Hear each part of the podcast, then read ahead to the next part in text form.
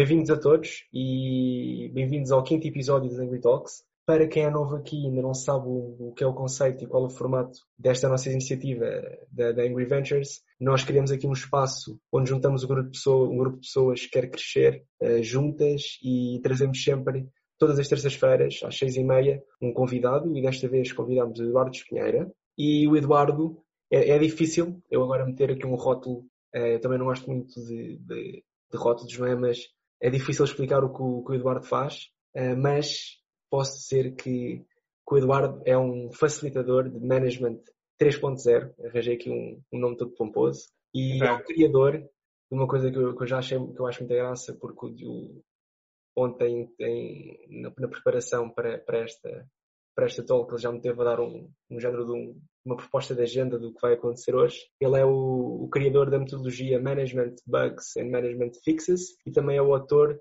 da personagem Tio Nicolau, eu pelo menos chamo de Tio Nicolau, que é uma, inspira, uma personagem inspirada no livro O Príncipe de Nicolau Maquiavel. E pronto.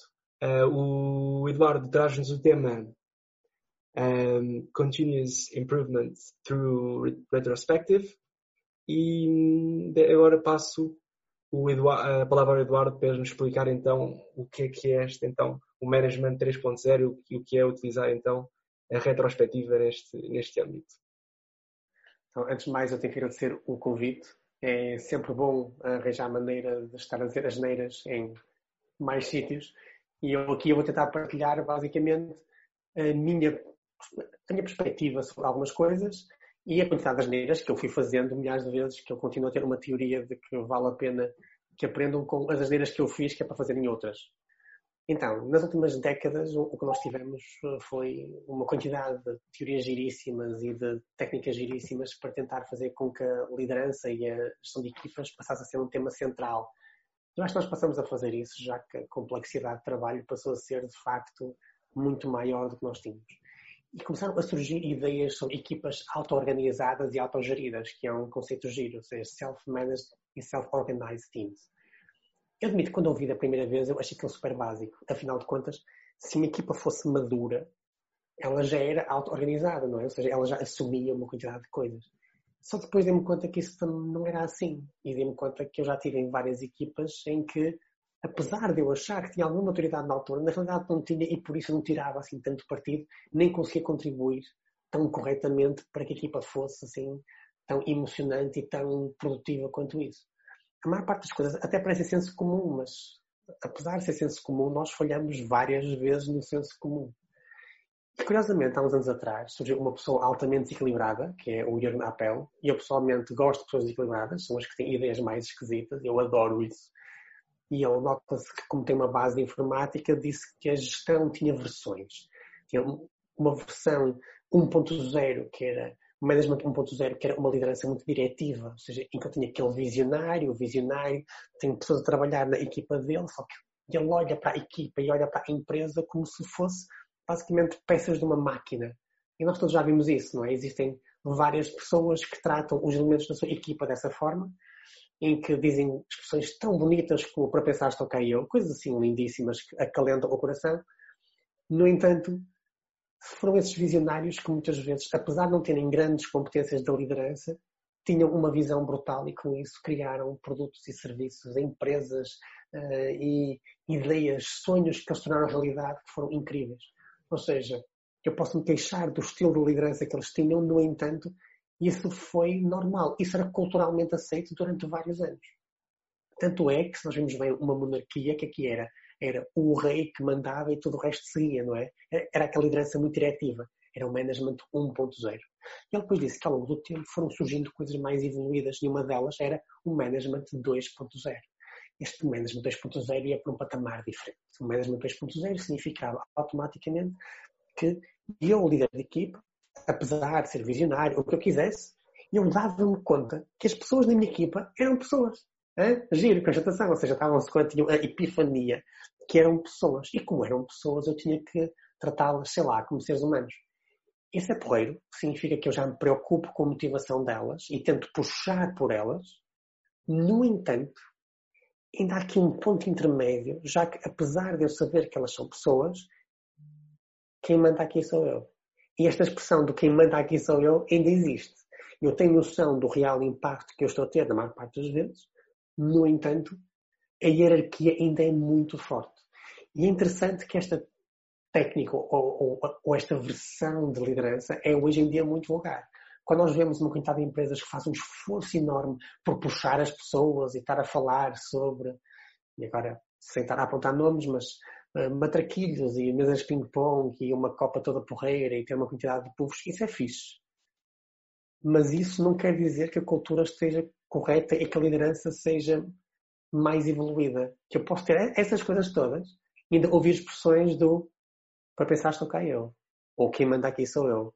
Ou vais fazer aquilo que eu te disseres. Ou seja, ainda é uma liderança diretiva, embora muito menos, já que é uma preocupação maior.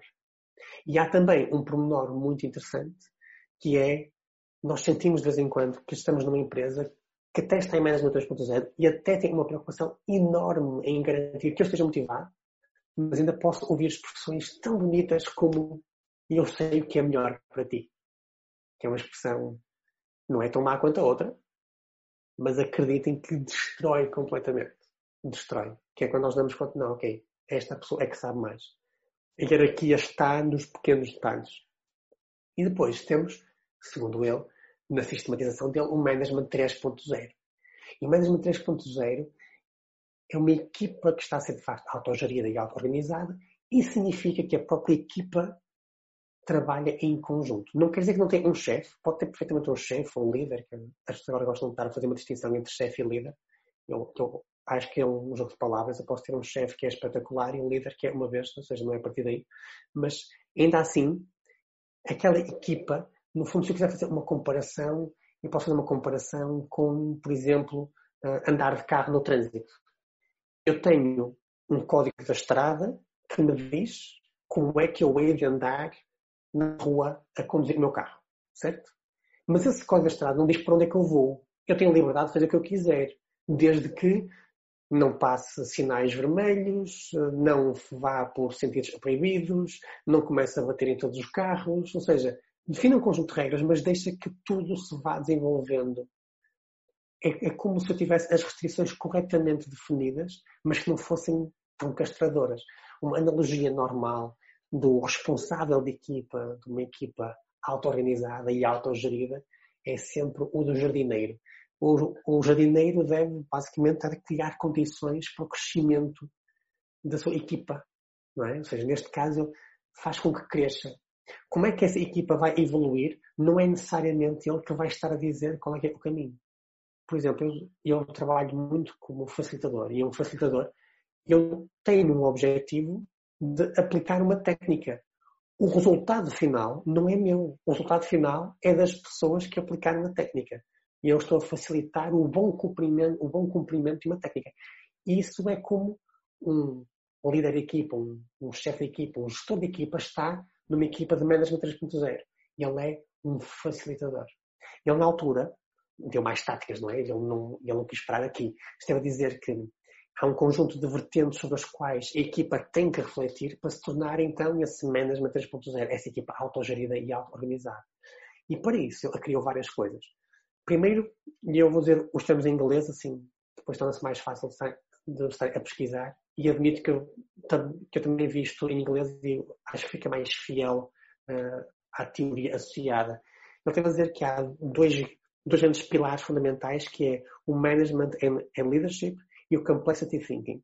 O management e leadership é garantir que todas as pessoas da, da equipa têm noção de gestão e liderança. Mais uma vez, se eu não quero que seja uma equipa com um tal líder diretivo, eh, toda a gente tem que ter noção do que é, que é gestão e como é que se lidera uma equipa. É um bocadinho como uma constatação que eu tive quando uh, tirei o CAP, uh, atualmente chama-se CCP, que é Certificado de Competências Pedagógicas. Uh, acho que é esse o nome agora. E eu lembro-me de ter tirado o CAP quando tinha 20 anos. E compreendi muito melhor como é que devia estar numa aula depois de ter estado a aprender como é que se dava uma aula. E neste caso, esse pilar fundamental é se eu souber como é que tenho que estar a criar as condições para gerir uma equipa, eu vou ser mais facilmente gerido. Ou seja, é uma noção de polivalência do outro lado. Depois, outro pilar, que é o do complexity thinking, que é eu conseguir compreender que a complexidade muitas das vezes tem que ser endereçada com complexidade e não com técnicas que reduzem o problema a uma coisa super simples, como algumas pessoas que gostam de estar a ter um indicador para estar a representar uma realidade altamente complexa. Depois destes dois pilares, ele, ele punha seis visões. Uma primeira, que é uma das mais famosas, que é o Energize People, ou seja, fazer com que as pessoas ficassem motivadas. E por isso tem que identificar e gerir a motivação de toda a gente. Isso não é responsabilidade apenas do sua equipa. Isso é responsabilidade de todos. Isto não é uma tribo à moda antiga, na pré-história, em que o chefe era o mais alto, mais forte, mais sábio, mais velho, fosse o que fosse, e que se havia qualquer tipo de problema, nós, íamos ter com o chefe da tribo. Não. Se eu tenho uma pessoa que está na minha equipa e eu sinto que ela não está motivada, também é responsabilidade minha estar a garantir que ela fique motivada, não é? Esse companheirismo, essa forma de trabalhar, vem de uma equipa madura. Lá está, o Energize People, mais uma vez, não é só do, do gestor, é de todos. E por isso temos que falar abertamente sobre o que é que nos motiva. Depois vem uma segunda muito famosa, que é o Empower Teams. O Empower Teams fala sobre delegação, que é, se eu quero que a equipa fique mais autónoma, eu tenho que compreender qual é que é o limite dela. É curioso que a, que a delegação é, é, um, é um termo que toda a gente gosta, só que dá luta, não é? Porque a delegação implica que eu tenho uma noção de até onde é que eu posso ir. E uma delegação não passa simplesmente por João, faz isto. Não. É eu conseguir te explicar o que é que tu tens que estar a fazer e quais é são os limites do que tu podes estar a fazer. Quais é são os critérios de sucesso disso. Por exemplo, se formos a uma loja, uma loja típica de retalho, se tu fores lá devolver, imaginamos que faz à Vorten, só para fazer publicidade da Sonai. Então, eu vou a uma Vorten, isto na Vorten, e vou devolver uma pen USB. Para se eu devolver uma pen USB, qualquer pessoa faz essa devolução, não é? Agora, se eu for devolver uma impressora, se calhar já está naquele limite em que se calhar chamam o responsável de área. Se eu for devolver uma televisão de cento e tal polegadas, garanto que eu vou conhecer o dono da loja.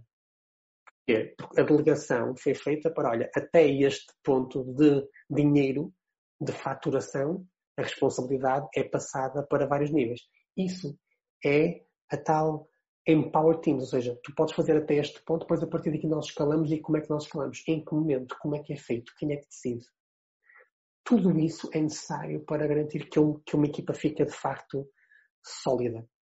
Depois há mais uma visão, que é o Align Constraints. Align Constraints fala sobre estamos a alinhar estas restrições. Estas restrições vêm da cultura, da missão, de para onde é que nós estamos a ir. Mas, acima de tudo, quando nós falamos sobre cultura, estamos a falar sobre os comportamentos que são reforçados ou são, de alguma forma, uh, mal vistos dentro de uma organização. E a cultura tem que ser compreendida, tem que ser entendida. E falar sobre os valores que eu reconheço numa equipa e que eu reconheço na minha equipa é fundamental para fazer com que toda a gente compreenda que é que eu valorizo. Imaginemos que eu e tu, João, fazemos parte da mesma equipa. É normal que tu reconheças que nós temos um valor e eu reconheço outro completamente diferente. É normal que tu reconheças que nós temos um valor e eu acho que nós não o temos ainda. Porquê? Porque apesar de falarmos o mesmo valor, a nossa percepção dele vai ser diferente. E é importante compreender em que ponto é que nós estamos. Para eu saber, ok, olha, o João dá valor a isto. Então, por isso é que ele está preocupado com esta parte. Depois tem mais três visões. Uma que é desenvolver competência, que é normal, não é? Ou seja, uma boa equipa, aliás, nós na faculdade nós fazemos isto. Uma boa equipa de trabalho, quantas e quantas vezes nós olhamos à, à volta e tentamos compreender ok, tu és bom nisto, logo tu vais fazer isto. Tu és bom nisto e vais fazer aquilo. Nós fazemos isso, não é? Nós fazemos isso porquê? Porque temos noção da competência uns dos outros, não é? Mas para eu fazer isto numa equipa com a qual eu não tenho tanta vontade, eu preciso de estar a trabalhá-la nesse sentido. E isso só vem, mais uma vez, por falar sobre o assunto, formalizar, compreender. E até chegar ao ponto de, olha João, eu quero que tu desenvolver esta competência porque só eu é que sei fazer isto e eu não quero ser a única pessoa que sabe fazer isto, senão nós não temos nenhuma rede de segurança. Depois ele falou sobre mais uma questão que era o growth structure, que era toda a gente compreender estruturas organizacionais, pelo menos o suficiente para tomar uma decisão sobre se vamos ser mais hierárquicos, mais em rede, mais centralizados, mais descentralizados, se vamos ter vários chapéus, se vamos ter um, se vai ser uma especialização, se vai ser polivalente, se vão ser equipas estáveis, semi-estáveis, completamente rotativas. Tudo isto são teorias organizacionais de gestão e formas de pensar numa equipa que é importante que toda a gente tenha e não apenas o visionário, o gestor de equipa, que é o líder. E por último, o meu favorito, e eu aqui sou altamente parcial, que é o Improve Everything, a tal melhoria contínua, que é o título desta talk, que é a retrospectiva. O ponto é que nós paramos e pensamos. E estes momentos de pausa são, na minha opinião, a base de tudo. Se eu quero que uma equipa evolua, se eu quero eu próprio crescer como indivíduo, eu tenho que parar e pensar no que, no que estou a fazer. E é curioso, porque nós fazemos isso de vez em quando, quando somos forçados. Ou seja, eu lembro de estar a fazer recrutamento, e já fiz recrutamento há alguns aninhos, agora faço nos tempos livres, só quando é necessário, já não é tão intensivo. E eu lembro-me de reparar numa curiosidade, que era, eu recebia sempre muitos mais CVs quando? Depois das férias de Natal e depois das férias de verão. Sabes o que é que isso acontecia? Era direto. Porque nas férias de Natal e nas férias de verão as pessoas paravam de trabalhar era um dos poucos momentos em que nós dizíamos que as pessoas tinham que parar de trabalhar. E como paravam de trabalhar, pensavam um pouco, tipo, quero isto, é isto que eu quero, estou bem, não estou, olhava à volta, falava com outras pessoas, deixava estar naquela corrida de ratos, naquele dia a dia, e finalmente acordavam para a vida e pensavam, o que é que eu quero estar a fazer? Eu tive a sorte ao longo da, da minha vida ter feito vários momentos de reflexão e compreender coisas como, pá, tenho que apostar informação nesta área, ou então, quero ir para esta área, quero muito isto, vou estudar isto, vou trabalhar nisto, vou procurar quem sabe mais disto. Isso veio de momentos de retrospectiva, momentos em que parei e pensei. E equipa, esses momentos são maravilhosos, porque a equipa só cresce se for fazendo isto regularmente. Não é todos os dias, naturalmente, não é um overhead exagerado, mas fazer isto uma vez por mês, uma vez a cada dois meses, quinzenalmente, semanalmente, o que acharem que faz sentido, mas não deixar de fazer. Porque é interessante como, se eu fizer isso regularmente, eu consigo tirar muito conhecimento e muita informação. E eu posso até demonstrar os tais conceitos que há pouco estavas a falar, de alguns que eu tive a criar uh, sobre o tema. E o que fiz na altura foi, então, eu acho que posso fazer aqui uma, uma pequena retrospectiva convosco, ok? Então vamos fazer aqui uma, uma retrospectiva facilitada por mim. Isso é uma coisa super suave. Então, vocês podem usar as reações do Zoom para levantar o braço. Assim eu ver automaticamente como é que nós estamos. Deixa por aqui visão de galeria, assim estamos à vontade, exato. Então, eh, quem é que já fez as neiras? Neto. Pronto. Nada mal. Eu fico em pânico é quando alguém diz que não. Quem é que já fez as neiras mais de uma vez? É, não é? Várias. Exato. Pois, várias. Quem é que já fez a mesma asneira mais de uma vez? A mesma asneira mais do que três vezes? Quem é que fez uma asneira que disse a alguém que era uma asneira e fez na mesma? Quem é que já alterou os critérios na cabeça para, pá, se calhar não é uma asneira desta vez? Já não já? Nós tentamos convencer disso. A questão é que isto tem padrões. As nossas asneiras têm padrões. E eu tentei ver esses padrões. E comecei a achar que poder brincar com isso.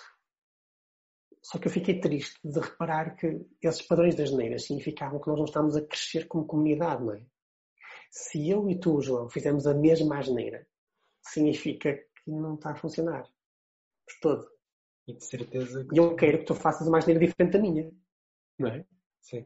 E de certeza que tu, durante, durante este, este tempo todo, que já, já facilitas então essas formações, tenho quase certeza que já, já passaste por, por muitos sítios em que houve vários líderes que, que te apresentaram esses mesmos problemas vezes, várias vezes. Sim, sim, mas sempre com uma introdução de Eduardo, nós temos aqui um problema que é único e especial, ao que eu complemento com como um floco de neve. É? é que os flocos de neve já se provaram que não são únicos, ou seja, em 1998 houve uma tese qualquer que teve a provar que os flocos de neve podem se replicar. Ou seja, não, nós não somos mais flocos de neve, de todo, não somos. e vale a pena nós compreendermos que há padrões nos problemas. Porque se eu compreender isso, eu desbloqueio algumas coisas. Porque se eu pensar que o meu problema é único e é especial, eu, infelizmente, posso deixar de tentar resolver porque acho que eu não tenho solução. Não vou estar a comparar com ninguém, nem consultar ninguém, já que, João, o que eu tenho, só eu é que tenho, João. Não vale a pena ver outras pessoas. Nunca ninguém passou por isto, porque eu sou único e especial. Como toda a gente. Ou seja, e, infelizmente isto bloqueia. Então eu decidi estar a criar um conceito giro chamado Management Bugs. Os Management Bugs basicamente foram umas cartas que eu, que eu fiz para. Admito que de início era para brincar com clientes, porque fazia o máximo de jogos com eles. E não sei se vocês são como eu, mas eu tive aquela fase de infância em que tinha vontade de ser mágico, não é? Ou seja, pensar em coisas com cartas parecia automático. Uh, então vamos lá ver se vocês reconhecem alguns dos problemas que eu tenho aqui. Okay? Eu tenho aqui 52 cartas, eu tenho cerca de 400 e tal destas. Um, ehm, mas só imprimo 52, que acho que não vale a pena andar a passear com uma coisa deste tamanho e dizer, não, ele tenta ver qual é que é a sua. Mas deixa ver se nós reconhecemos. Por exemplo, vamos baralhar aqui um bocado. Quer dizer, uh, queres que eu pare quando? Eu, eu estou a baralhar, eu estou a baralhar de uma forma muito simples. Queres que pare agora? Podes, agora sim. Ok. Então, uh, deixa ver, que é para garantir. Ok, este é Lack of People Onboarding. Este está associado a eu não ter pessoas que são corretamente introduzidas numa equipa, que nunca acontece. Tu, quando vais a qualquer sítio, tu tens logo uma quantidade de formações, um onboarding espetacular. Não há nenhuma empresa em que isto aconteça. Olha, pessoas maltratadas, mais um management bug que nunca aconteceu. Agora, outro. Este é resistência à mudança. Isto sou eu que estou a ver. Que, aliás, esta expressão nunca apareceu. Eu inventei-a. Não é? No fundo, nunca ninguém fala disto. Responsabilidades indefinidas. Também nunca aconteceu. Uh, falhas de comunicação. Nunca. Falta de gestão de riscos. Mais uma vez, nunca. Um, falta de decisões de gestão e decisões de estratégia. Nunca. Ou seja, tudo isto é normal. Tem 400 destas. É assustador. E o que eu fazia, tipicamente, é ir a um cliente e passar-lhe o baralho para a mão. Ele tinha um objetivo. Era garantir que, de repente, eu primeiro definia uma forma de falar sobre problemas. Além de definir a forma como falava sobre os problemas, podia fazer com que ele se desse conta que naquele baralho todo e que ele ia reconhecer no mínimo 20 cartas. 20 cartas em 52. 20. É assustador. E se eu tivesse as 400, ficava em pânico. Ou seja, essa altura já começa a ser quase depressivo, não é? Que é, estamos sempre a encontrar mais. Mas deixa-me explicar mais o conceito. Ou seja, estas cartas basicamente são, ou seja, um management que é um problema, é um impacto, uma causa decorrente da decisão de um gestor humano, e eu reforço muito este gestor humano, eu já vou explicar um pouco mais, que pôs um resultado inesperado ou incorreto. Eu digo gestor humano, que é para nós darmos conta que somos humanos. Como somos humanos, nós fazemos as neiras. E se eu aceitar que sou um gestor humano, vou reconhecer duas coisas. Primeiro, eu vou falhar. Isso é normal, faz parte da aprendizagem. Tem que não tentar falhar sempre na mesma coisa, nem não aprender com erros dos outros. Segunda coisa, se eu sou um gestor humano, é provável que do outro lado também sejam humanos. E por isso eu tenho que os gerir como humanos que eles são. Que também podem falhar, que também têm direito de estar a fazer, que também têm que estar motivados. E a partir daí, fui brincando um bocadinho e de início tentei parar aqui. Tentei parar aqui porque o meu objetivo era que sempre que alguém me falava sobre uma solução, que era o que me acontecia, ainda me acontece um pouco, mas cada vez menos, quando me chamavam para uma empresa com uma solução definida, Eduardo, vens cá fazer isto?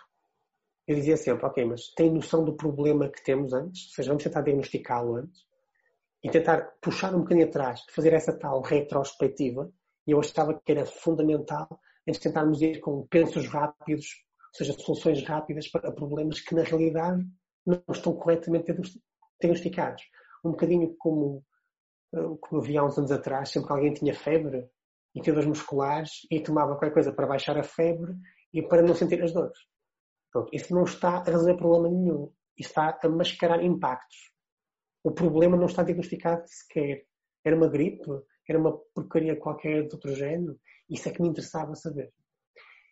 eu não quis continuar aqui, só que depois eu fui confrontado pelos meus clientes com uma coisa óbvia, que é, se eu trabalho já mais de duas décadas, é normal que eu também já tenha padrões nas soluções. E é verdade que existem. E por isso eu criei os management fixos. Os management fixos, mais ou menos a mesma lógica, só com soluções. E as soluções passam por fazer, de vez em quando, coisas super simples, como formalizar qualquer coisa, olha, implementar regras de management 3.0, técnicas, sejam as quais forem. Então, vamos ver esta primeira. Olha, esta formação de comunicação. O Delegation Poker é uma técnica do Management 3.0 para definir fronteiras de autonomia e de responsabilidade. Um, definir uma estratégia de marketing, que era uma coisa espetacular para uma quantidade de startups. E algumas empresas com mais de 100 anos também, já agora dava jeito. Uh, definir, um, ah, uh, de, definir um controlo de gestão de alterações durante, para, um, para um projeto. Fazer um follow-up da, da, nossa estratégia, ou seja, brincadeiras destas, super simples. e a partir daí comecei a fazer 500 coisas com isto e diagnósticos baseados nisto, em que queria que passássemos a falar de problemas complexos usando ferramentas um bocadinho mais evoluídas do que simplesmente pensos rápidos. E comecei a brincar imenso com o máximo de equipas, que é garantir que elas consigam evoluir também por si próprias em retrospectivas. Logo, os baralhos são artefactos giríssimos para mexer e tocar e ter uma opinião e a partir daí falarem calmamente isto existe, existe. O que eu desejo no fundo é que todas, todas as equipas compreendam que há uma necessidade desta reflexão e que definam as experiências que querem fazer e como é que vão evoluir de uma forma natural e orgânica, sem ser aquele sistema ditatorial espetacular, ou então pior, que é a um patamar em que está tudo tão estragado que eu já preciso de ter evoluções mais violentas ou mais radicais. Lá está, ou seja, eu sei que nós vamos todos fazer as neiras, mas tem que fazer as neiras, façam outras, não façam as minhas, não é? Tentem fazer uma coisa mais evoluída. Tentem aprender com aquelas que outras pessoas já fizeram e a partir daí experimentem coisas novas, façam coisas radicais, mas num sentido mais, mais positivo.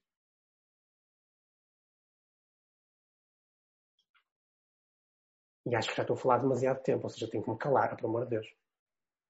Uh, eu convido as pessoas que, que, não, que, estão na audiência, se quiserem, estão à vontade para fazer alguma pergunta. Eu já tenho algumas, mas não quero ser eu sozinho uh, a gastar todo, todo o conteúdo que do, do Eduardo. Uh, Eduardo, tenho uma pergunta para ti. Então. Tu, vou, vou puxar um bocadinho atrás, para depois voltarmos à frente. Um, tu há bocado falavas de um, do conceito, acho que lhe deste o nome de liderança declarativa, não é? É diretiva, diretiva. Diretiva, diretiva desculpa. Um, e eu lembrei-me logo de que o líder deverá servir quem o colaborador da empresa, ou seja, a causa que vai dar um efeito, ou seja, o efeito será, vamos dar aqui um exemplo, que o efeito será aumentar as vendas. O líder deve servir os colaboradores para então Sim. eles criarem os melhores processos, a melhor qualidade de, de necessário das reuniões, etc., para produzir esses, esse, esse, esse efeito. Mas muitas vezes nós damos muito foco no, nessa, na venda, na consequência, não é? E, e essa tal abordagem mais diretiva corta logo à partida qualquer tipo de autonomia e qualquer tipo de ideia, qualquer tipo de inovação que possa ser por parte do, do empregado. Mas eu estava a lembrar, isso pode vir já de trás, não é? Porque eu, eu posso dar um exemplo é um, isto é um pouco arriscado, mas eu na faculdade já me podem ter, já posso ter sugerido algo e cortam-me logo à partida uma ideia, ou mesmo durante, durante na educação. E se calhar isso é um bocadinho de trás, não é? É, é, ou seja, antes de mais, uma liderança diretiva, antes de mais, existe, ou seja, ela é normal. E, e já agora, nós não temos um tipo de liderança constante ao longo do tempo. Uma liderança diretiva dá jeito quando estás numa situação de calamidade, por exemplo, em que queres ter uma pessoa forte e que tenha uma visão e depois a partir daí podem começar a trabalhar. Ou seja, mas é importante que quando estamos a trabalhar em equipa, que seja sempre uma liderança mais servidora. Porquê? Porque senão eu não estou a aproveitar as mais-valias da minha equipa. Ah, uma liderança diretiva, tipicamente, a definição do rumo parte daquele ponto central.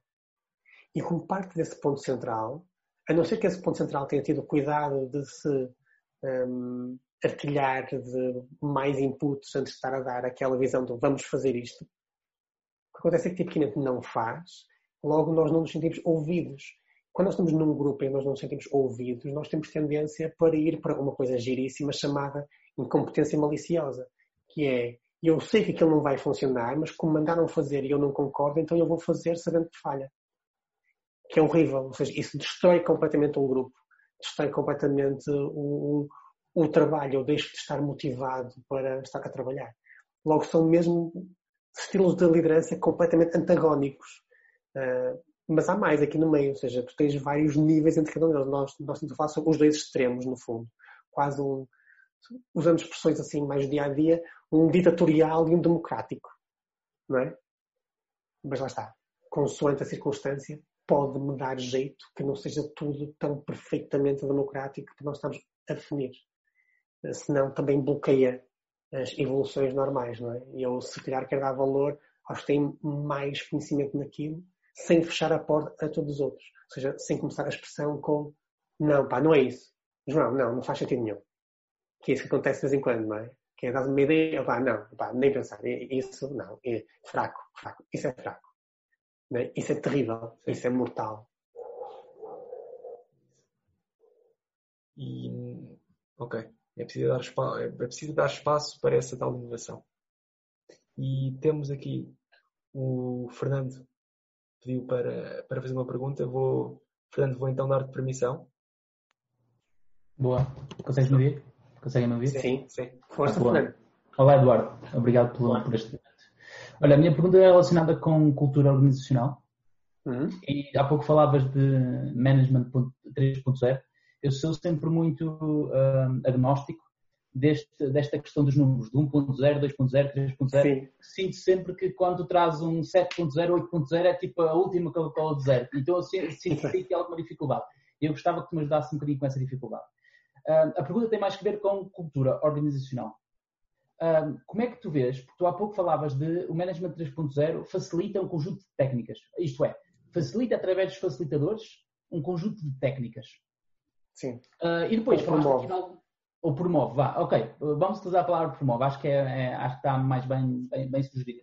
Vamos, pegando aqui naquilo que tu disseste há pouco também, de, de algumas das empresas colocarem matraquilhos, um bilhar, escorrega, etc, etc. Como é que tu, como é que tu vês esta ligação entre um, este usar técnicas de management uh, com o enviesar da criação de uma cultura organizacional? Porque depois, muitas vezes, estas organizações uh, uh, usam técnicas, a técnica pode ser, olha, vamos comprar uns matraquilhos, uh, com Sim. o intuito de enviesar, como causa e efeito, uma melhor, uh, um melhor bem-estar na organização. Mas no final do dia, essas técnicas ou esse enviesamento não cria só um tal penso rápido como há pouco tu utilizaste, de tu na verdade Sim. não estás a resolver o problema, estás só a colocar um penso rápido, uma merda qualquer gira para a malta brincar e umas bolas e umas coisas, uh, ao invés de olharem para, para, de facto o que é realmente importante. Gostava que tu nos pudesses dar uma visão sobre a cultura organizacional claro sobre esta pergunta que eu trouxe, uh, ficaria muito grato. Claro. Então, uh, estando a pegar antes de mais na questão do, da versão 1.0, 2.0 e 3.0. O Jürgen Apelo, tal como eu, temos um grande defeito, que é nós somos de informática. Nós adoramos números e versões, ou seja, facilita-nos aquilo. Foi foi uma forma dele sentir conforto em estar a simplificar aquilo. E ele, ele próprio diz isso, que é reducionismo puro. Ele diz, olha, não há nenhuma empresa que seja puramente 1.0, 2.0 ou 3.0. Aliás, eu até evito a expressão empresas que são. Eu gosto de estar a dizer equipas que têm pormenores de 1.0, 2.0 e 3.0. Ou seja, foram caixinhas que ele criou para tentar simplificar. E deixa-me pegar aqui nesta questão de porque é que eu não gosto de estar a dizer que as empresas são qualquer coisa. Porque é muito difícil tu teres uma cultura total numa empresa. Um, ainda há bocado eu estava todo contente de estar a encontrar aqui um, um, um colega meu, que éramos os dois fornecedores quando estávamos na Sonai, e a Sonai, por exemplo, é muito conhecida ter uma cultura, correto? Agora, eu acho que a cultura Sonai, embora exista uma cultura transversal, tipo uma cultura macro, não vai ser dissociada das culturas que existem em cada equipa. E quem faz essa cultura, quem promove essa cultura, é o responsável daquela equipa, aquele líder, gestor, o, o chefe, como quiserem estar a chamar, e as pessoas que estão naquela equipa. E é por isso muito provável que nós estejamos numa empresa em que eu tenho duas equipas que têm culturas e motivações radicalmente diferentes. Radicalmente diferentes.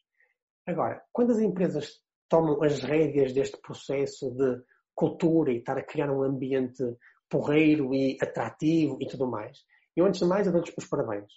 Eu gosto da tanga na, na maior parte das vezes, mas desta vez eu dou os parabéns. Por porquê? Porque são autoconscientes nisso, ou seja, dão-se conta que eu não consigo forçar uma cultura, mas posso tentar facilitá-la.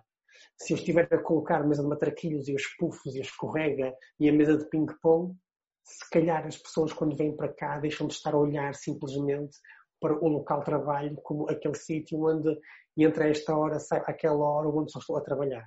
Quando ponho um ambiente mais arejado e ponho mais plantas e mais luz e ponho uma copa porreira, estou a estimular que haja uma cultura maior de, de partilha. E acho que isso é positivo. Agora, de vez em quando são pensos rápidos descarados. São, ou seja, tu notas que tens algumas em, empresas cuja cultura dentro de cada uma das equipas não é assim tão bonita, mas que fazem um investimento brutal em estar a pôr uh, re, tipo jardins suspensos, como se fosse na Babilónia, uh, uma quantidade de povos fantásticos, tudo muito giro, fantástico, mas o ambiente é de cortar à faca.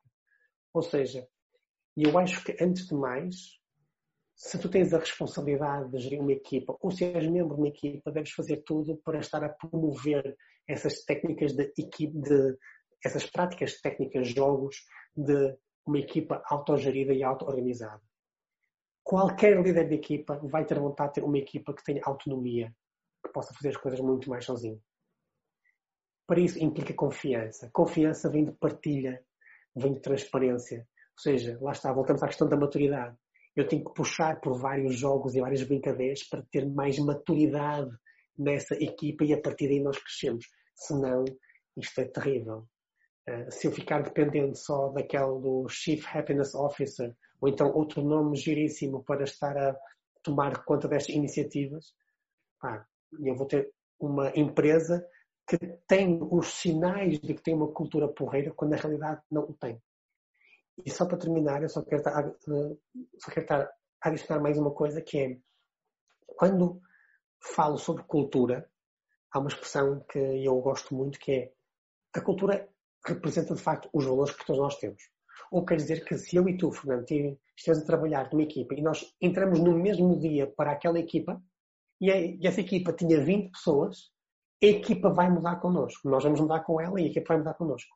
Porque nós, ao irmos trabalhar para lá, nós também vamos estar a passar os nossos valores, a nossa cultura, o nosso rigor, a nossa forma de trabalhar, a nossa forma de estar, a nossa boa disposição ou má disposição.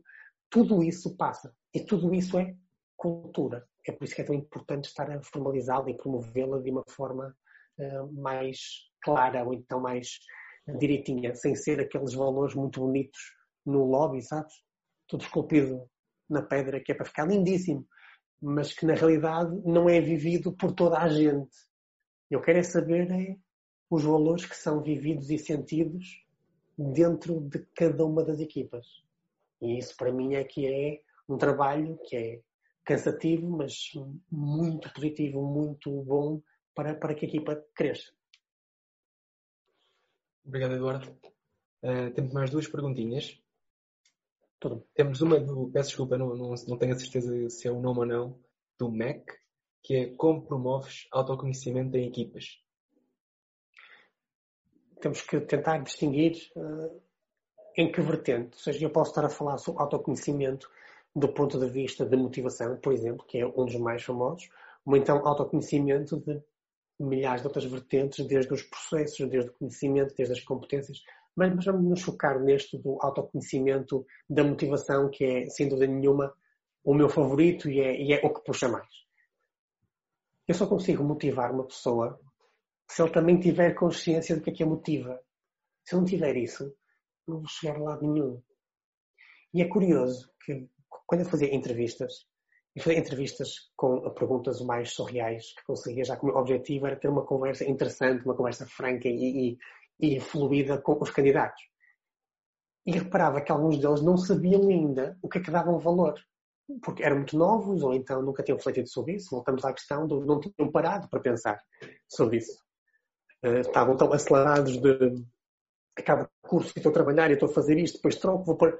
Tudo isso estava a ser demasiado rápido e não tinham ainda interiorizado o que é que eles davam valor, o que é que eram, o, quais é que eram os principais motivadores. Quando nós falamos de Management 3.0, curiosamente, eles têm jogos para isso. No caso deles, eles têm uma coisa chamada Movie Motivators, que, que tem basicamente 10 cartas. Isto a parecer que eu, de facto, só tenho cartas. O que é quase verdade, eu tenho uma caixa, eu tenho uma caixa de ferramentas, onde só tenho cartas de jogos e técnicas que uso, porque logo vocês estão a puxar pela, pela minha caixa de ferramentas toda até agora. Quando eu estou a falar de tentar criar um tal autoconhecimento, tentar alavancar, no caso dos Movie Motivators, que é uma técnica giríssima que podem estar a ver na, na internet rapidamente, tem, tem muitos artigos giríssimos disto, ele tem 10 motivadores. E, e esses 10 motivadores, por exemplo, aqui liberdade, relacionamento, uh, honra, curiosidade, mestria, objetivo. Este aqui é ah, poderes, uh, aceitação, ordem e aqui é status. Eu pedia para os meus candidatos estarem a ordenar isto para eles e que depois me dessem a sua interpretação. O que eu estava a fazer naquele momento era fazer com que eles pensassem sobre motivação. Esta técnica é baseada numa quantidade de outras teorias, desde o Herzberg, que fala sobre fatores motivacionais e fatores higiênicos, desde o McClellan, desde o Maslow, que é o, que é mais famoso, com a, com a pirâmide das necessidades. Tudo isso tem um conjunto de necessidades que eu tenho que, acima de tudo, tentar identificar.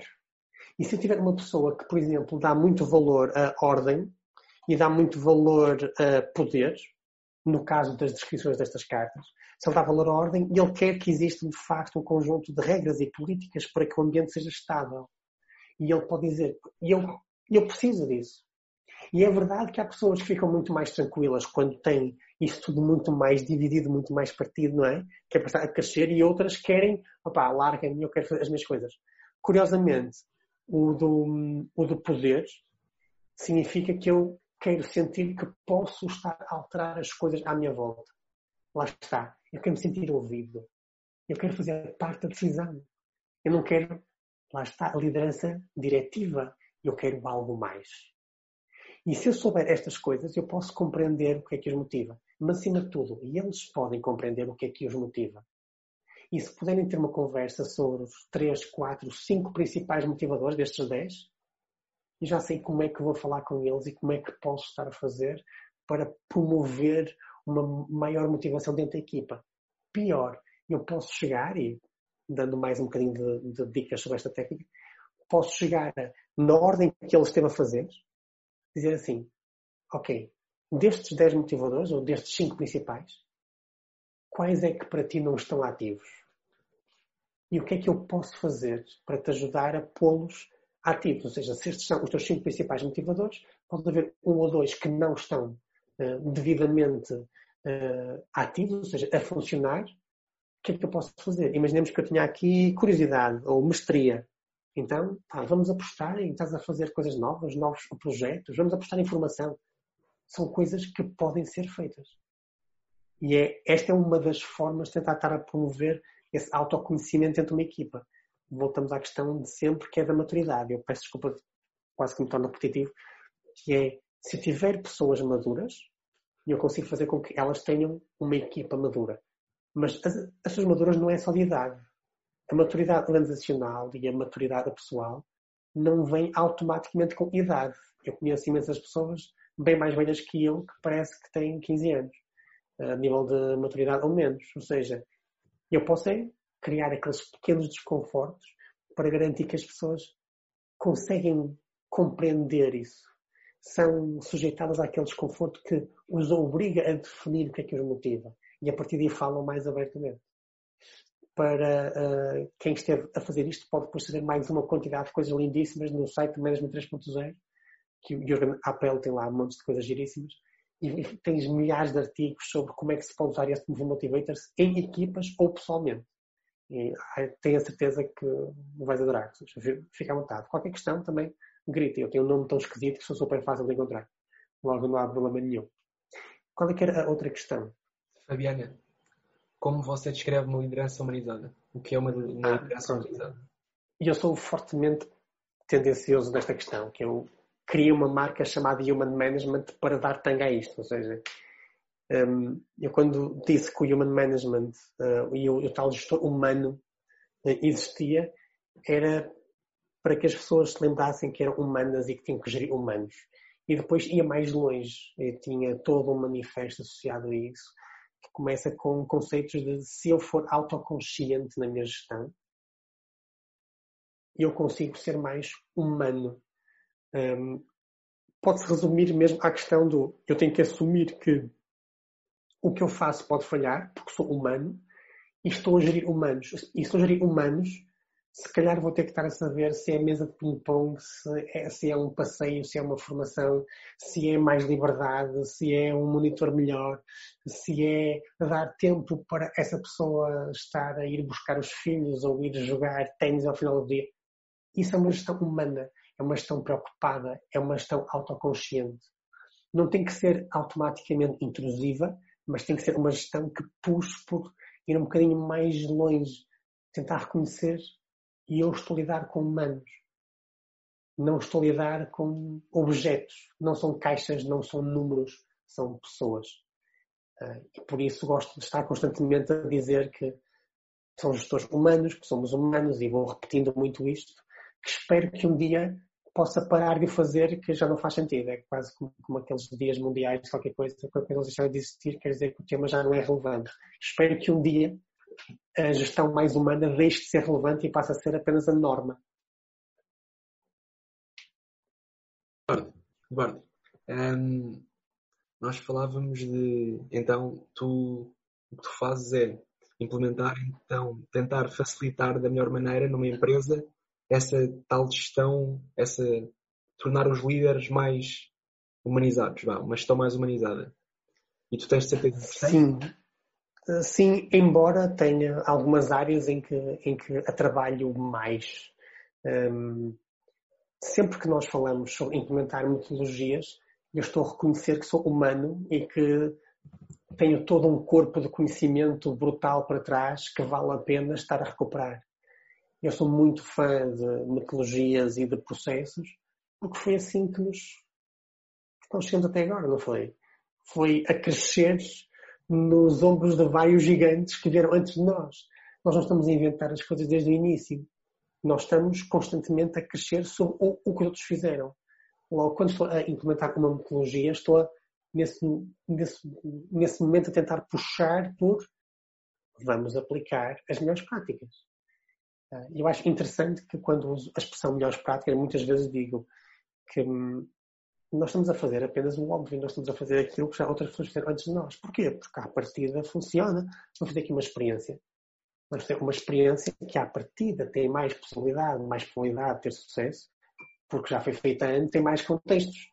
Ah, e este é mais parecido connosco, logo deixa ver se funciona e é, sou humano na forma como introduzo, como introduzo isso, porque quero também chamar a atenção de que eu posso falhar nisto, mas vamos tentar, vamos consultar, vamos garantir que todos nós somos devidamente envolvidos nestas definições, em, em vez de estar a forçar simplesmente metodologias sem mais nem menos. E, Ou seja, é basicamente isso que eu faço. E nós, depois, no final deste processo, portanto, nós há, há pouco nós falámos de, de, quais os, eu vou chamar um KPI, um, um, indicador de performance para atingir a motivação. Ou seja, no, no final deste processo, quando, como tu disseste, há a probabilidade deste falhar ou não, tu utilizas algum indicador, algum KPI que nós possamos utilizar para ver eh, se onde podemos melhorar, qual a taxa de sucesso e insucesso. Antes mais estás a puxar por mim, mal dizes KPIs. Porque KPIs é uma expressão já muito vulgarizada de indicadores que de vez em quando me incomoda um bocadinho. Porque KPI significa indicador-chave de performance, não é? Key Performance Indicator. Um, eu acho que nós falamos muito sobre KPIs porque a expressão vulgariza-se. Uh, bem, ou seja, espetacular, eu sou super a favor de indicadores eu, eu quero-os todos. Mas a questão está aqui, é, eu, eu quero-os todos. Eu tenho uma realidade complexa e eu não posso estar a simplificá-la assim tanto. E se estiver a tentar simplificar, eu posso pegar em vários indicadores e a agregação deles vai me dar um indicador-chave. Uma das formas de ver um indicador-chave é que ele tem unidades esquisitas. Tipo, uh, gramas por metro quadrado por pessoa por hora. Ok, isto é um indicador-chave. Ele teve a combinar várias coisas para chegar ali. Ok? E eu uso esses indicadores para indicarem algo. Olha, e o que me deve indicar é vale a pena ver mais ou não vale a pena ver mais. Estou com uma tendência positiva ou não estou com uma tendência positiva. Mas quando nós falamos sobre KPIs, performance, estamos a esquecer resultado. Ou seja, eu gosto de ter os dois indicadores. E sempre que eu faço uma delegação, ou faço uma experiência, ou faço uma implementação, há um conjunto de indicadores que são definidos, que são, no fundo, o critério de qualidade do meu projeto. Ou seja, eu quando tenho um projeto que corre bem, é porque ele vai atingir algo. E eu peço desculpa este tom de professor, é que isto tem, eu tenho, eu tenho várias cassetes, não é? isto sai automaticamente. Um projeto tem quatro vertentes, tempo, custo, habito e qualidade o, tempo é a janela temporal em que eu vou estar a fazer aquilo, o âmbito é o que eu vou entregar, uh, o, o, custo é o que me vai estar a, a, a custar, seja em que tipo de, de, recurso for, seja tempo, dinheiro, panelas, cadeiras, uh, parafusos, mas a qualidade é quais é que são os critérios de sucesso para eu dizer que foi atingido o projeto. Logo, os indicadores, quando nós implementamos qualquer coisa, passam por eh, as pessoas estão mais motivadas, então eu vou estar a medir a motivação segundo uma metodologia Z no momento A e vou estar a medir no momento B e quero garantir que há um aumento de X%. Ou seja, isto pode ser um objetivo de uma implementação. E tu chegas à parte final e fazes ali o feedback, ok, valeu a pena, não valeu a pena. Isso tem que ser definido logo à partida. Se não for definido logo à partida, uh, tens uma quantidade de gente que depois te mostra os números que lhe dão mais jeito, não é? Que é, vamos chamar a isso, uh, aliás, existe um livro espetacular que é Como Mentir com Estatísticas. Pronto, então este é, este é mais um, que é, pá, deixa eu ver, qual é que é a perspectiva de informação que mostra aquilo que eu quero? É como quando o pessoal começa a mexer naqueles gráficos e tem unidades diferentes, que é para garantir que engana. Pronto, isso para mim uh, mete-me impressão porque estraga, estraga muito. Uh, e por isso, qualquer, qualquer implantação tem que logo à partida ter um objetivo definido. E esse objetivo vem da qualidade, que é quais é que são esses indicadores, o que, que é que eles têm que atingir. Obrigado. E temos mais duas perguntinhas no chat. Sim. O Rui pergunta o que poderá englobar uma próxima versão. Ou seja, daqui a 5, 10 anos, qual a visão de como as coisas deveriam ser, se transformar? Se vai haver um management acho... 4.0, 5.0, 6.0, como é que será? Eu espero que não, porque acredito sinceramente que ele, quando pôs aquilo, pôs simplesmente caixas uh, e que não tem como objetivo estar a ter um management 4.0. O que ele queria era que nós chegássemos ao, ao patamar de ter equipas auto-organizadas, uh, tendo ou não um líder definido. E parece-me que esse já é o, ponto máximo que se pode estar a ter agora. E eu acredito é que há outras metodologias à volta que vão estar a ser cada vez mais estimuladas. Por exemplo, neste momento nós estamos a aprender muito mais sobre autodisciplina. Isso não é management 3.0. Isso é gestão pessoal. É como é que eu giro o meu tempo? Como é que eu consigo estar a separar o trabalho da vida pessoal? Como é que eu vou estar a fazer tudo a que me propus? Uh, vou definir objetivos? Sim, não? Vou estar a usar um quadro Kanban na cozinha, que é para definir o que é que vou estar a fazer naquele dia? Ou seja, tudo isso são metodologias acessórias. Não acho que vai ser uma anarquia, acho que é simplesmente uma. Quando nós estamos com equipas auto-organizadas, é radicalmente diferente uma anarquia. Porque, como já viram e eu fui falando, tem várias regras definidas. É como o Código da Estrada. O Código da Estrada não é uma anarquia. O Código da Estrada tem é um conjunto de restrições que eu tenho que estar a cumprir, depois a partir daí façam o que vocês quiserem. Vão até onde quiserem. É um bocadinho como umas conversas que eu tenho de vez em quando sobre uh, de que forma é que nós temos processos, está a, a matar a criatividade. Eu acho que não. Eu acho que há processos que podem estar a matar a criatividade, mas tipicamente um processo significa que eu posso fazer melhoria contínua sobre ele. É como estar a dizer que ai, se só podes usar tijolos, só podes fazer casas de uma forma. Não, eu tenho o mesmo tijolo de 15 e de 12 para várias casas e as casas são todas radicalmente diferentes, ou seja, não é a partir daí. São as estruturas que são combinadas de formas diferentes, consoante o meu contexto. E, hum, e tu há bocado falavas de, dos valores e disseste, e concordo contigo, que, que existe várias percepções dos valores. E que os valores, um valor, que, um exemplo de um valor, para mim, pode ser diferente de um valor para ti. E o, e o Fernando aqui fala de princípios. Será que em vez de nos guiarmos por valores, podíamos guiar por princípios? A distinção entre princípios e valores não é clara para toda a gente. Acho que vale a pena estar a pôr isso logo à partida, não é? Ou seja, hum, algumas pessoas têm os, os seus princípios, são os seus valores. Mas princípios tipicamente era um bocadinho mais restritivo. Um valor era, era mais aberto. E por isso, quando faço um, jogos ou técnicas para facilitar a compreensão de uma cultura dentro de uma empresa, entro sempre muito por pedir para eles identificarem quais são os valores que, que eles reconhecem que existem. E depois peço para eles me contarem uma história, uma coisa curta, que vai mostrar esse valor. Por exemplo, eu, eu faço parte de um, de um clube de Toastmasters, que eu, que eu tenho um orgulho especial, um, que é o Douro Toastmasters Club. E no Douro Toastmasters Club, eu acho que é um espírito de entreajuda muito bom, um espírito de grupo muito bom. Eu noto isso porquê? Porque é vulgar ser necessário estar a ajudar alguém em alguma função e toda a gente se voluntaria para fazer isso, nem que para isso tem que fazer mais do que uma função de uma ação. Isso para mim é a minha definição desse valor, dessa entreajuda. E o, o facto de eu dizer entreajuda e caracterizá-lo com uma história, ajudo a descrever e a, a, ajudo mais facilmente a ser compreendido desse ponto de vista. Ou seja, voltamos à questão de eu ser autoconsciente até na minha comunicação. Ou seja, vou-me preocupar em comunicar melhor, que é para ser mais compreendido do outro lado. Ok. E temos uma perguntinha da Joana. Sim. Esqueci, está aqui para trás, mas não me esqueci. Como é que, como é que eu, enquanto pessoa, pertencente à equipa, mas não líder, posso fazer a equipa ir mais além em termos de resultados e felicidade? Criando desconforto, uh, criando exatamente uh, a tal venda que ainda há bocadinho estávamos a falar sobre a, a venda de ideias. Uh, se a nossa amiga Joana Antunes fizer questão de estar a passar na sua equipa que ela acha que podem estar a ser mais produtivos e ter mais resultados e, e, e, estarem mais motivados, se conseguir estar a um, vender essa ideia, explicar essa percepção, explicar esse sonho, essa visão e, esse objetivo, eu posso pôr mais gente à minha volta para, ok, então vamos tentar fazer isso. E como vamos fazer isso? Agora, só uma dica rápida, aquela, aquela dica da algibeira de consulta. Um, chama experiência. Vamos fazer aqui um conjunto de experiências a ver se atingimos isso.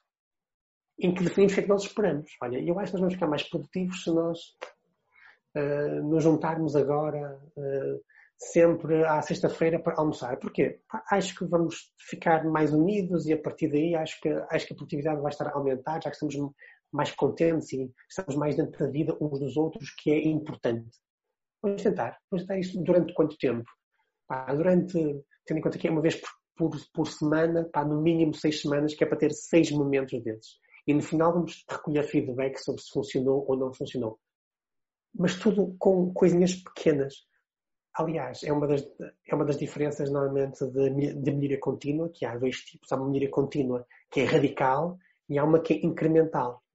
Eu, apesar de ser muitas vezes muito diretivo na minha forma de falar, eu gosto de coisas altamente democráticas e acho que as melhorias devem ser muito incrementais. É aquela tentativa e erro, sabes? Tipo, faço, faço, faço e vou acrescendo a partir daí.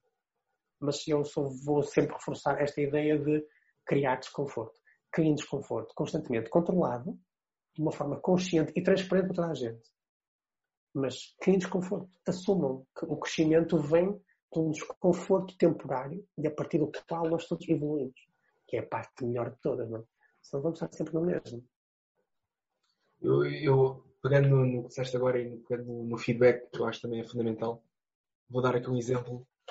Por exemplo, a Joana pede-me para eu fazer uma tarefa e, e eu ajudo nessa tarefa e depois digo, peço feedback à Joana.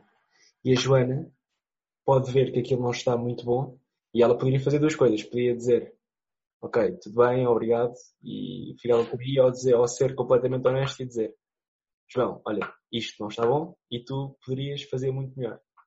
E depois eu iria fazer, tá, queria então aquele tal pequeno desconforto, eu iria voltar a fazer, já, já há outro tipo de energia no que eu vou fazer e, e acho que é assim que se vai fazendo então esses, essas melhorias incrementais e se calhar quando eu for mostrar outra vez e pedir feedback à Joana e ela disser que aquilo está muito bom, já vou estar com um ânimo diferente para, para outra tarefa, ou então eu passarei esse, esse ânimo a outra. Radicalmente diferente. Assim, radicalmente diferente. A parte mais engraçada, e eu até agradeço que tenhas estado puxar esse ponto que eu não o tinha forçado corretamente. O feedback é a melhor coisa do mundo. É a melhor coisa do mundo. Para eu ter uma equipa que funciona e que, é madura, eu, tenho que ter um ambiente seguro para receber feedback. A questão é que o ambiente seguro significa que toda a gente sabe passar feedback. E há duas técnicas que eu gosto pessoalmente. Uma que aprendi uh, nos Toastmasters, que nós fazemos sempre isso, que é o que é o método sanduíche. Ou seja, para coisas simples, vale a pena estar a dizer, por exemplo, no caso em que tu falaste, eu começava por estar a pôr dois, três pontos positivos e depois focava muito nos pontos de melhoria e depois terminava com João, mas eu sei que tu da próxima vez vais brilhar. E tu ficas é, com, com, uma sanduíche brutal, não deixaste de estar a receber feedback, mas como não comecei com opá, João, eu estava à espera que tu tivesse feito isto desta forma. Repara na frase, eu estava à espera que, ou seja, falhaste. Bom, depois estou a dar a minha opinião, ou seja, eu estou a dar uma facada assim direta no coração. Para se eu começar com, João, olha, eu reparei que foste super inteligente a fazer aquilo e chegaste logo a tempo e fizeste isto, tu automaticamente pensas, pois é, repararam que eu tive este cuidado. No entanto, acho que ainda vale a pena estar a apostar mais neste ponto. Repara na diferença de palavras e a sensação que tu vais sentindo associada àquilo.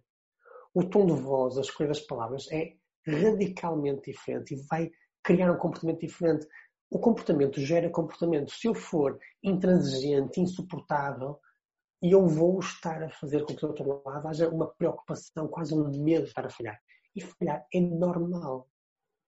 E eu também roubo pragas quando alguém falha. Mas faço questão de estar a compreender, primeiro, porque é que falhou, e depois tentar fazer um enquadramento. Quando as coisas são muito graves ou então mais complexas, eu passo do feedback sandwich para, para o feedback wrap, ou seja, claramente aqui era gente que estava com imensa fome, logo teve a apostar aqui só em coisas de comida. E neste caso do feedback wrap, como é mais complexo, faço primeiro um enquadramento da minha situação que é para estar mais à vontade, ok? Enquadramento inicial.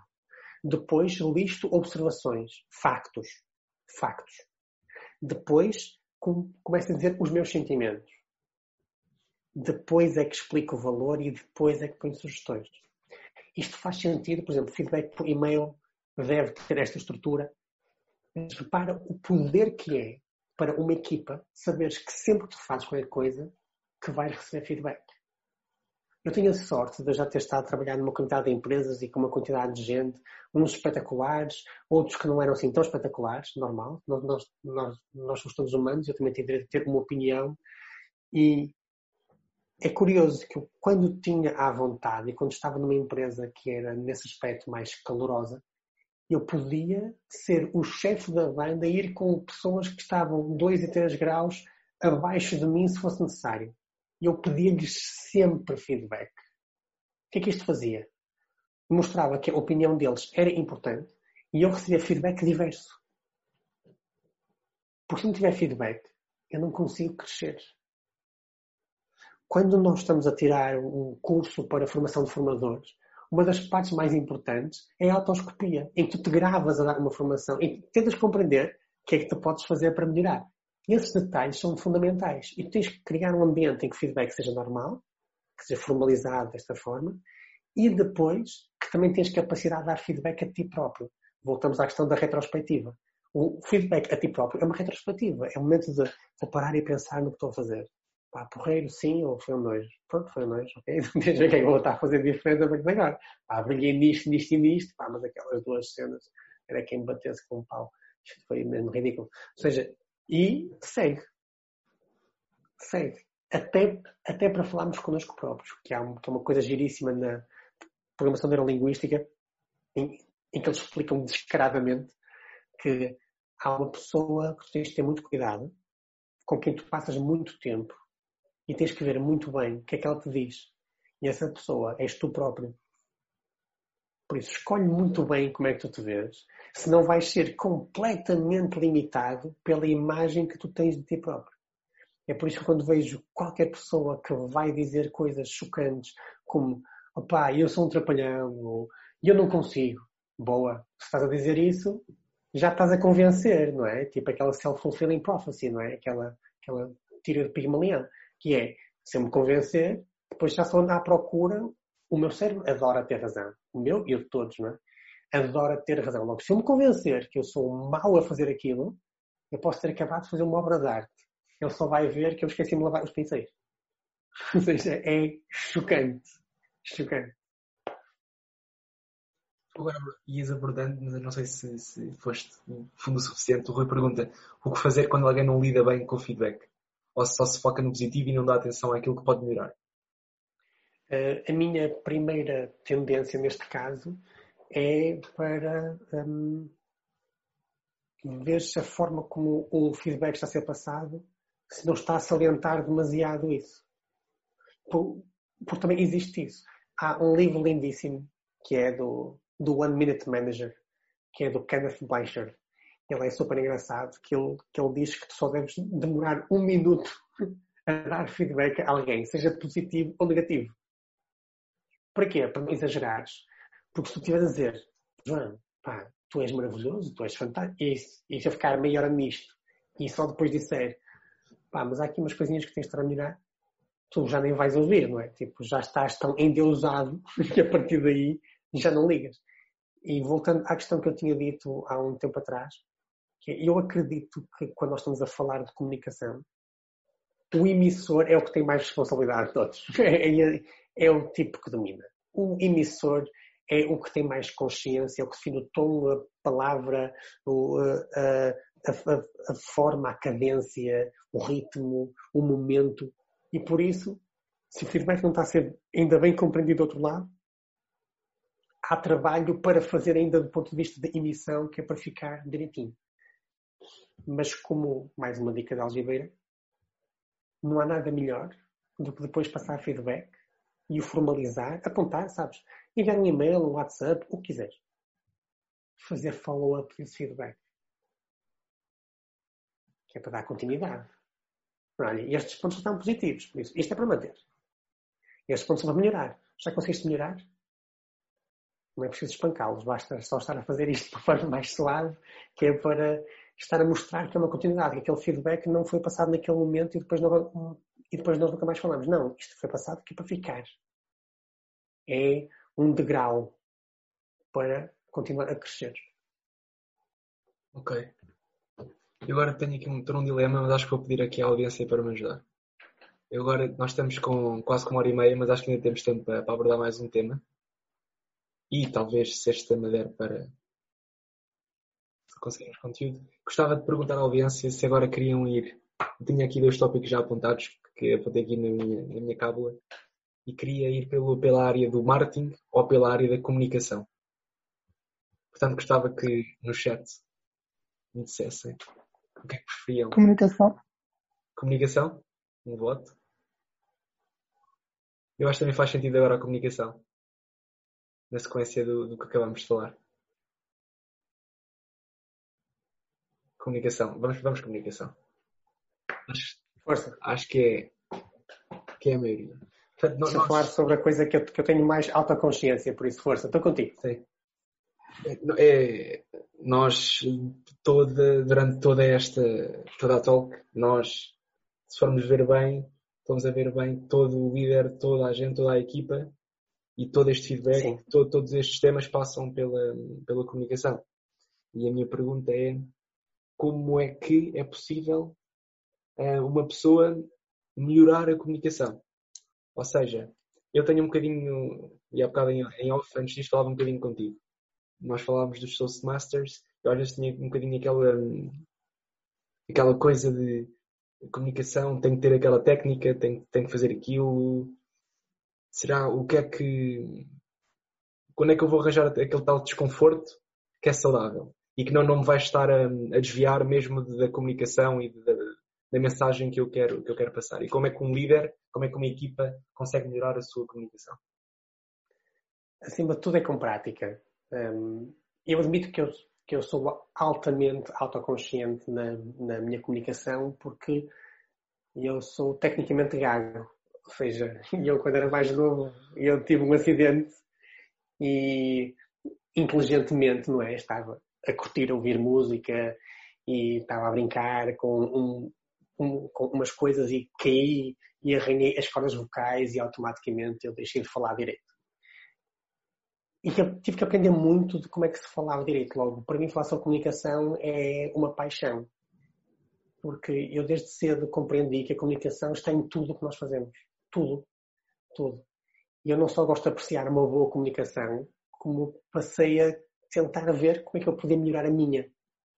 E há várias técnicas e jogos que estão para fazer.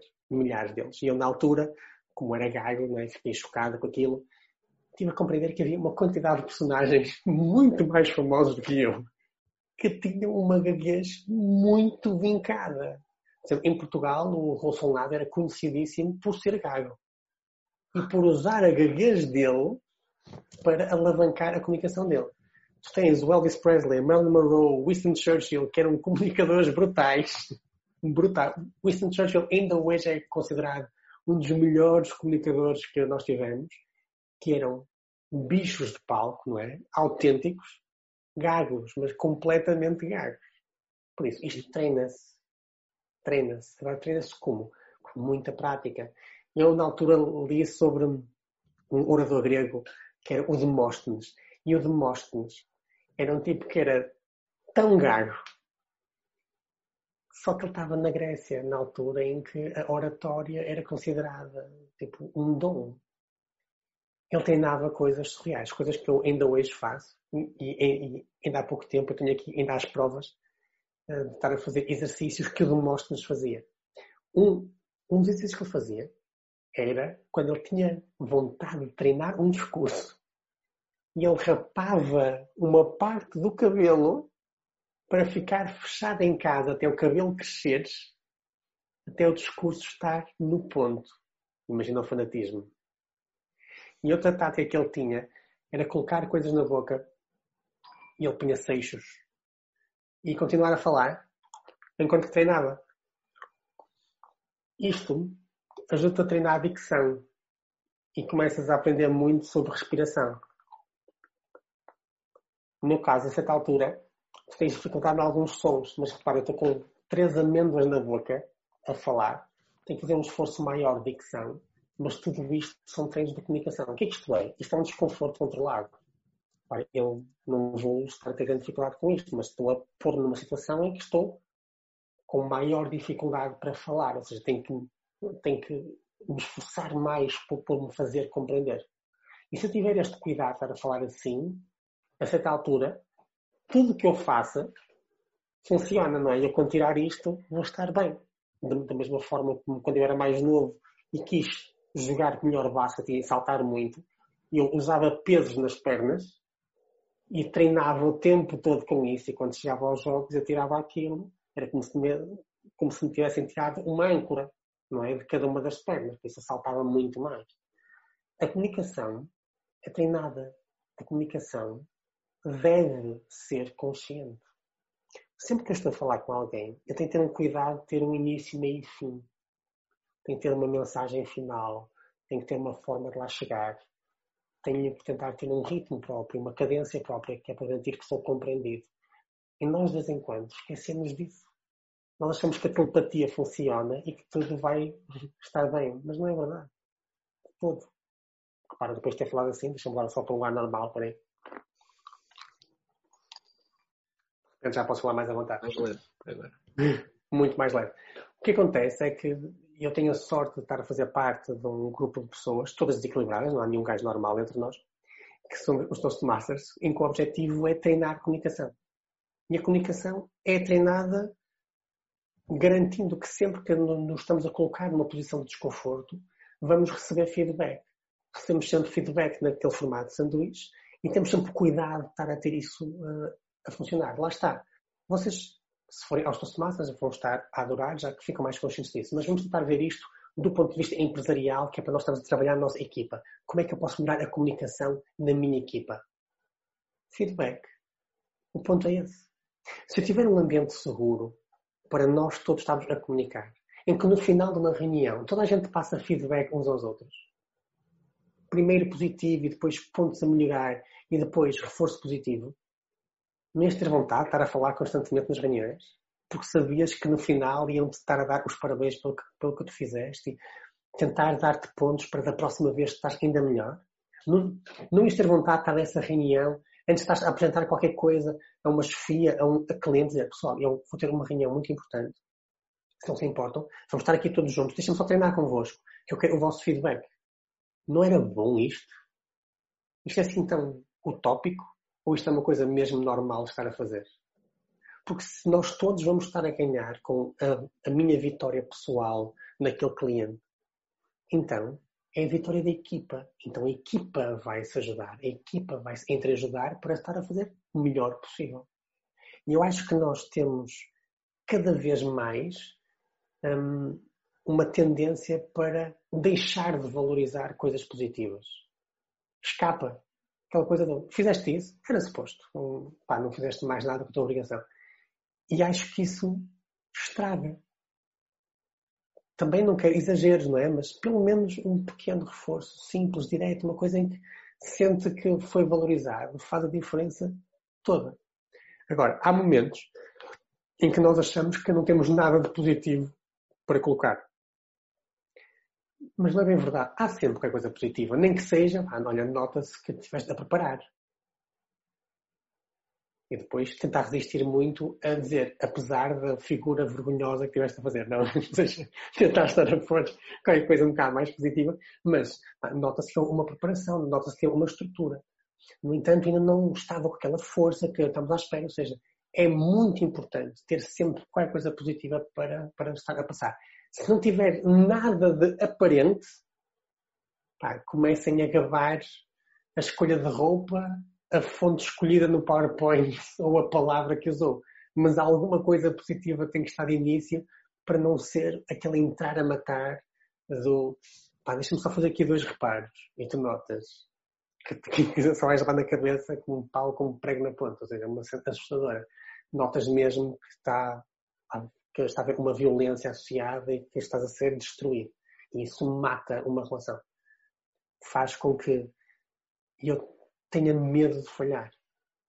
E é estranho que, que, que haja esse medo de falhar, porque os momentos em que nós aprendemos, tipicamente, é quando nós falhamos. Eu posso falar no meu caso. Eu na, eu, na faculdade, agora que dou aulas, não é? Já pareço uma pessoa relativamente respeitável e tudo, mas na realidade eu falhei descaradamente na faculdade, em montes de coisas, e foram aprendizagens que marcaram para toda a vida, e eu precisei delas. Garanto-vos que tive imensas coisas que eu fiz bem logo à primeira, que até hoje não sei como é que fiz, ou que me escapou completamente, mas aquelas que eu falhei, ai, eu garanto que nunca mais esqueci, porque me marcaram. Eu tive que esforçar mais um bocadinho, tive que estar a fazer de novo, tive que ir mais longe. E isso para mim é que é mesmo importante. E essa autoconsciência, esse momento de esforço de o que é que eu ia fazer para crescer mais um pouco. Ou seja, podem numa equipa estar a fazer isso, individualmente, uh, há uma tendência muito norte-americana das resoluções de ano novo, não é? Eu admito que em Portugal nunca vi isso assim muito a sério, mas uh, sempre ouvi isso das. Então, quais é são as tuas resoluções de ano novo? Eu não tenho resoluções de ano novo. Eu tenho objetivos de vida. E para esses objetivos macro, há uma quantidade de coisas que eu me proponho a fazer. Por exemplo, no início deste ano, eu decidi que ia estar a fazer mais exercício e ia estar a ler mais livros. Mas não vou estar a tentar ver se vou atingir isso em dezembro deste ano. Não. Quero tentar a compreender mensalmente, né? mas estou a ler mais ou não estou a ler mais? Estou a fazer mais exercício ou não estou a fazer mais exercício? Isto tem o tal acompanhamento. Era como aquele management fixo, não é? O acompanhamento, o follow-up da minha estratégia. É como o feedback, o follow-up desse feedback. É, mas estou a fazer isto ou não estou a fazer isto? Isso é que é importante. Lá está, o, o poder da retrospectiva, o poder de nós estarmos calmamente a pensar o que é que eu fazer para ir mais longe. O que é que eu fiz de bom, o que é que eu fiz de mal, o que é que eu devo estar a manter, o que é que eu devo estar a melhorar, o que é que eu devo estar a fazer de novo. A técnica que vocês quiserem, porque retrospectivas existem provavelmente assim, que eu conheço 20 e tal técnicas, mas devemos ter pelo menos umas 500 aí espalhadas. Se eu tivesse que tentar deixar uma última mensagem, eh, eu, idealmente eu ia estar a puxar por se eu quero fazer com que uma equipa trabalhe bem, eu tenho que primeiro fazer com que os indivíduos estejam bem. Eu não tenho, nem, nem nunca pretendi ser a pessoa responsável por mudar outras pessoas. Apesar de ser consultor e ser pago para mudar outras pessoas, que é curioso, a minha função, na maior parte das vezes, passa por criar um ambiente onde as pessoas tenham vontade de mudar.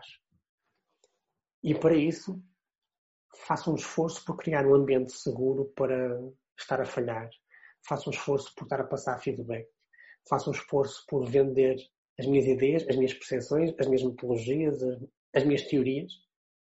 Garantir que tenho mais pessoas a serem ouvidas e que elas sentem parte da decisão e a partir daí eu consigo chegar de facto a uma equipa que funciona e que está calorosamente contente de que aquela pessoa que faz parte da, da, da equipa faça algo e que cresça mais e que fique contente, porque a certa altura somos de facto uma equipa. Um dos primeiros sintomas de que uma equipa funciona bem é quando uma das pessoas está bem e todos comemoram. E esse é que é o meu objetivo. E é possível fazer isto. Só precisam é de parar e pensar o que é que vão fazer para melhorar. Só isto. Regularmente. Ok. Muito obrigado, Eduardo, e obrigado por, por estares presente, seres o convidado de honra do quinto episódio. E também queria agradecer a toda a audiência que esteve presente connosco e a participar ativamente no, no chat e a fazer perguntas. E queria já deixar que a notícia de que na próxima terça-feira vamos ter connosco, às seis e meia, à mesma hora, a Rebeca Venâncio, que é diretora de comunicação da Revolut. E obrigado. Muito bom, obrigado.